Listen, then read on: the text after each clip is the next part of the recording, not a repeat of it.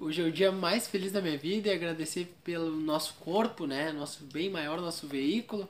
A vida é o que a gente tem de mais importante que Deus nos deu e ela deve ser utilizada da melhor forma. E vamos falar sobre a lei do trabalho. Uma lei que difere um pouco de outras religiões e sinteticamente falando assim rápido, muitas crenças acreditam, não, vou pro céu e vou ficar lá de boa. E o espiritismo tem como base principal a lei do trabalho, né? Que não é do espiritismo, que é uma lei universal, que fala que a gente tem que estar tá sempre trabalhando, trabalhando e trabalhando, né? Aí pergunta, né? A necessidade de trabalho é uma lei da natureza? E a resposta é que é uma lei natural, né? Não se deve entender o trabalho né, como ocupações materiais, o Kardec pergunta.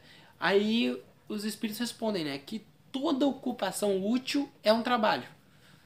E o que, que a gente pode pensar nisso? É que às vezes a gente não tem um trabalho fixo, mas você se dedicar a outra pessoa é considerado para os espíritos como um trabalho. Às vezes a gente tem muito. Muito antigamente tinha aquela. Não, mas aquela pessoa não trabalha, ela não não faz nada, mas no dia a dia aquela pessoa pode trabalhar muito mais do que uma outra pessoa que tem uma carteira assinada, que ganha salário, porque ela é envolvida na atividade cotidiana muito mais do que aquela outra pessoa, né? Porque toda ocupação útil, né, que ajuda a sociedade ou o próximo é considerado um trabalho mesmo que aquela pessoa não ganhe, né? A gente sabe que tem muitos trabalhos, muitas pessoas que trabalham voluntariamente, que é algo muito interessante. E vamos também falando sobre porque a própria natureza do trabalho, né? Ela provê aos animais as necessidades, né? Sendo que eles não trabalham. Kardec pergunta isso. Aí os espíritos respondem: tudo trabalha na natureza. Os animais trabalham, como tu, mas o seu trabalho, com a sua inteligência, é limitado aos cuidados da conservação. E quando eu estava lendo esse estudo, eu me lembrando das abelhas, né? As abelhas trabalham muito. As formigas trabalham muito, então todos os animais eles têm, ó, o cachorro latindo aí, ó. Tá cuidando da casa, território. Eles trabalham muito, os animais, né? Aí você é, pensa, não, por que, que eles, né? Eles não trabalham e conseguem ter os alimentos, né? Kardec pergunta isso e os espíritos falam, não, todos trabalham. Querendo ou não, a gente, querendo ou não, a gente está realizando uma atividade. E isso é considerado trabalho, né? Nos mundos mais aperfeiçoados, o homem está submetido à necessidade do trabalho? A pergunta, a resposta é: quanto menos as necessidades são materiais, menos o trabalho é material. Mas não creias com isso que o homem fica inativo e inútil na ociosidade, né? Era aquilo que a gente estava falando no início do estúdio. Seria um suplício em lugar de um benefício. Então você. A gente, como ser humano, a gente sempre quer crer que a gente vai viver num paraíso e que vai ser tudo. A gente vai passar o dia todo cantando e que ó, quase igual meio sorrindo, né, tocando violão, né? Aí a questão é que fala, né? Ou então no céu de cada um vai ter, se a pessoa gosta lá de ver filme, vai passar, sei lá, tô imaginando o céu.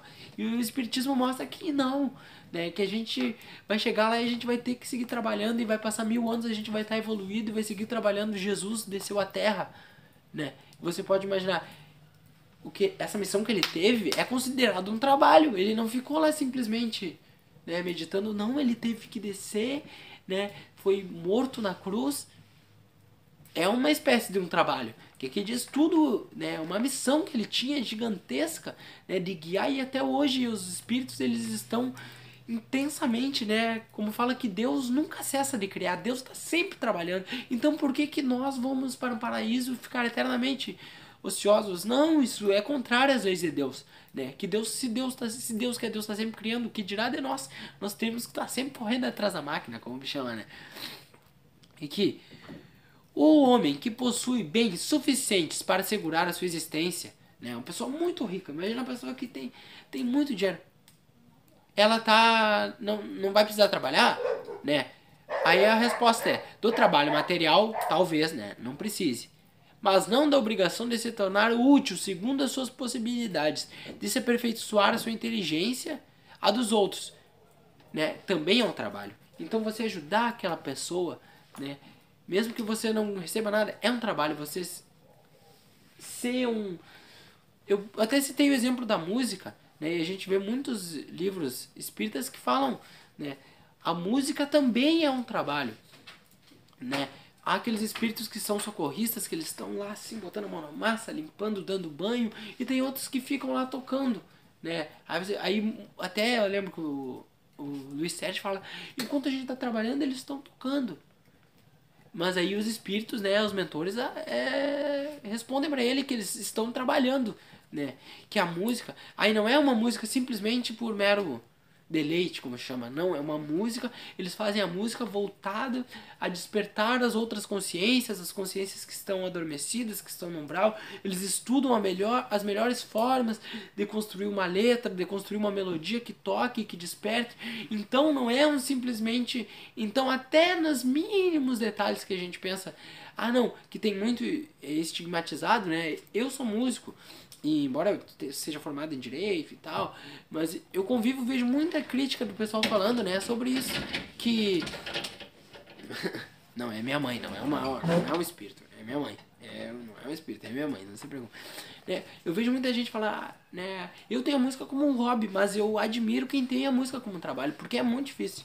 Né? E ali os espíritos falam, né, que é algo que é realizado, né?